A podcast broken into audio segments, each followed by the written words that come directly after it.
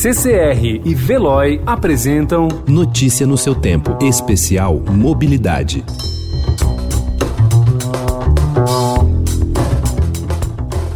Olá, seja muito bem-vindo e seja muito bem-vinda. Neste mês de março, em que se comemora o Dia Internacional da Mulher, o Notícia no seu Tempo Especial Mobilidade vai contar histórias inspiradoras de mulheres que, com muito trabalho, determinação e resistência, conquistaram espaços importantes e hoje desempenham papéis de destaque em setores que têm relação com a mobilidade urbana.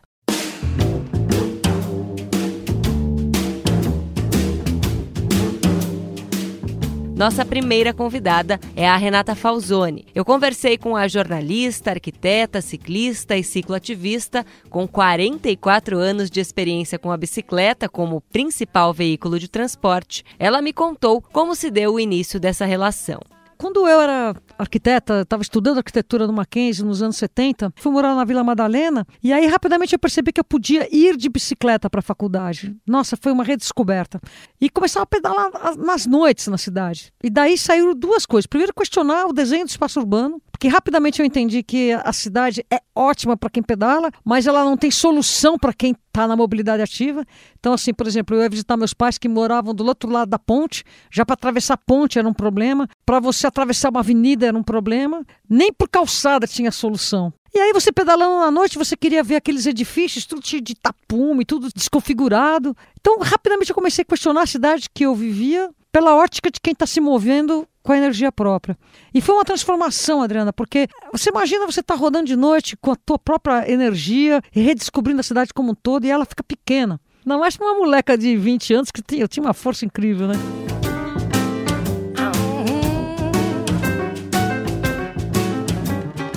A força física é um fator que ajuda qualquer ciclista, claro. Mas no caso das mulheres, há questões que podem afastá-las das ruas. Ah, uma pesquisa feita entre mulheres por que, que, elas não são numerosas nas ruas? Você nas ruas da cidade de São Paulo, só 6, 7% são mulheres. Por que, que as mulheres não vão? Claro, segurança, a questão do trânsito, mas muitas relatam assédio.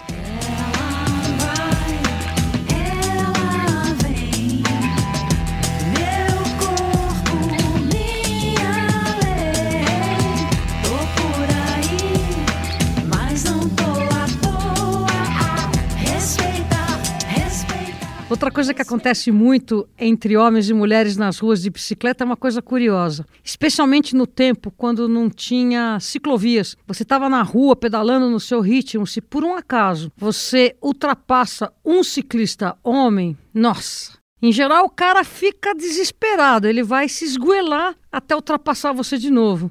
E ciclismo é muito, muito esporte de alto rendimento. Se você pega, vai dar um, um sprint, um esforço maior, não tem como, você vai pagar adiante. Então era comum uma coisa assim: você ultrapassa um ciclista, ele ficava colérico, te ultrapassa e logo depois você chega, porque ele, para te ultrapassar, gastava toda a energia e depois você ultrapassa facilmente. Hoje nas ciclovias isso também acontece, mas especialmente nesse eixo Faria Lima, Berrini, você não tem muito trechos de ultrapassagem, então essa, essa coisa não acontece tanto mais. Mas nas ruas, Dri, vai passar um ciclista homem sendo mulher para ver o que acontece. O cara fica colérico, invariavelmente ele fica colérico e vai te ultrapassar de qualquer maneira. Gasta energia, não deu outra, você ultrapassa depois tranquilamente, sem ter mudado o seu ritmo. Apesar dos problemas como o assédio, a Renata não só continuou a se deslocar de bike pela cidade, como virou uma ativista da causa. Como cicloativista, você é uma mulher super experiente aí sobre duas rodas e dá uma aula de bicicleta e de ciclovia para quem quer que seja. Você já também enfrentou resistência assim pelo seu conhecimento de ser colocada em dúvida, de as pessoas questionarem o que você está falando por você ser mulher? Todos os dias eu sinto que seria mais fácil se eu não fosse mulher. Em tudo. Em tudo. Desde você chegar num, numa pessoa que está se fazendo um serviçal de mão de obra, de empreiteiro de construção civil. É incrível como existe essa. essa você, é, você tem que maneirar a maneira como você está propondo uma obediência de uma pessoa que é uma mulher mandando um homem. Sempre isso acontece. Todos os dias, em algum momento, eu me deparo numa situação que se eu fosse homem eu seria tratada diferente. Isso é todos os dias. Mas em relação ao cicloativismo é interessante porque nos grupos, vários grupos de discussão de soluções de mobilidade, soluções para a cidade, muito tempo já que esses grupos trabalham a questão da igualdade de gênero e a questão de respeito às mulheres. Já é uma preocupação entre os Em São Paulo, eu, eu aprendi muito de ver debates com esses jovens em relação a isso, de uma maneira interessantíssima. Assim, como eu sou uma pessoa que tem uma liderança grande, eles me acatam muito. Mas assim, eu tô, eu tô relatando a coisa que eu vejo entre eles. Então, assim, além do assédio nas ruas, também eles sentiam dificuldade nessa discussão por causa de gêneros. Mas o grupo, a militância mesmo dos ativistas pela cidade para as bicicletas e cidade, portanto, para as pessoas, se debate muito isso. Agora, uma coisa interessante: se você for ver que são só 6% de mulheres que estão pedalando na rua, e você vê quantos por cento de mulheres estão na liderança dos grupos, você vai ver que tem muito mais mulheres proporcionalmente ao que tem de mulheres na rua. E por que Quer dizer, que elas isso trabalham acontece? muito. Porque eu entendo que a mulherada, veja bem, enquanto os homens desafiam a vida em várias situações, a São mais mulherada não, ela segura a vida, ela trabalha no sentido de amparar a vida.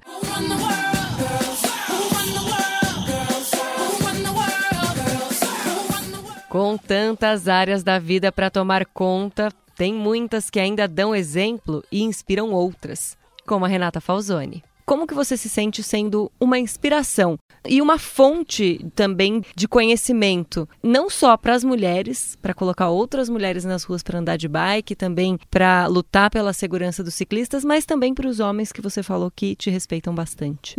É, é complicado falar de mim, né? Mas é satisfatório.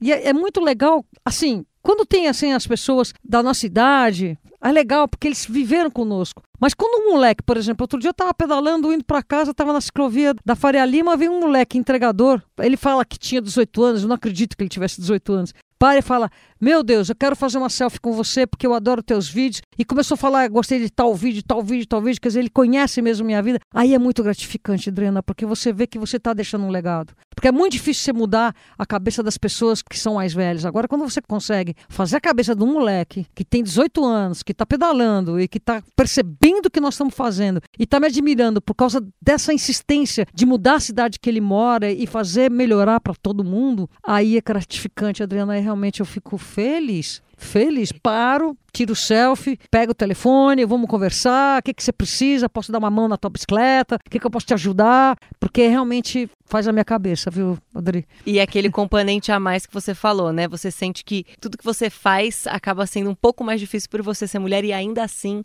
você chegou onde você chegou. É. Agora, ser mulher também tem vantagens, viu? Tem, tem eu posso te contar várias. Conta algumas vantagens aí como ciclista. Como ciclista, eu não poderia dizer nesse momento. O ciclismo é um reduto fortíssimo do machismo. Ciclismo de alto rendimento. Vou te dar uma história. No final do século XVIII, na verdade do século XIX, aconteceu a bicicleta. E naquela época ah, surgiram os velódromos. 1880, 1890, tinham vários velódromos. E existiam com- competições em que as mulheres ficavam de, de- de fundo. Competições de horas e horas e horas. E essas competições eram interessantes porque era assim, segunda, três horas, terça-feira, três horas, tudo à noite. A mulherada dormia pedalando. E eram competições de fundo. E a gente sabe, uma coisa curiosa, quando começaram as corridas de aventura, a gente percebia, são corridas de, de raliz humano. Então as pessoas tinham que ter equipes de quatro pessoas, pelo menos uma mulher. No primeiro dia, a mulher estava para trás.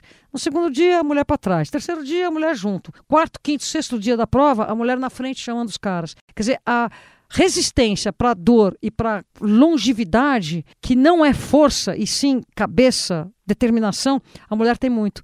E naquela época, essas corridas de velódromo começaram a incomodar os homens. O que elas estavam fazendo no sentido assim, de, de resistência, de longa.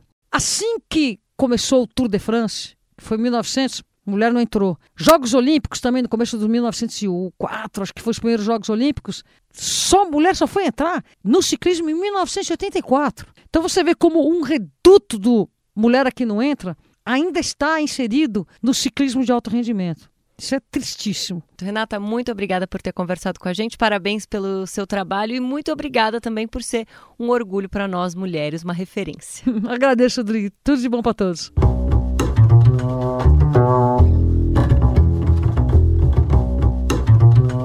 Este episódio do Notícia no seu Tempo Especial Mobilidade teve entrevista e edição minhas, Adriana Simino, e finalização de Mônica Herculano. Muito obrigada pela sua companhia e até a próxima. Notícia no seu tempo. Especial Mobilidade. Oferecimento CCR e Veloy.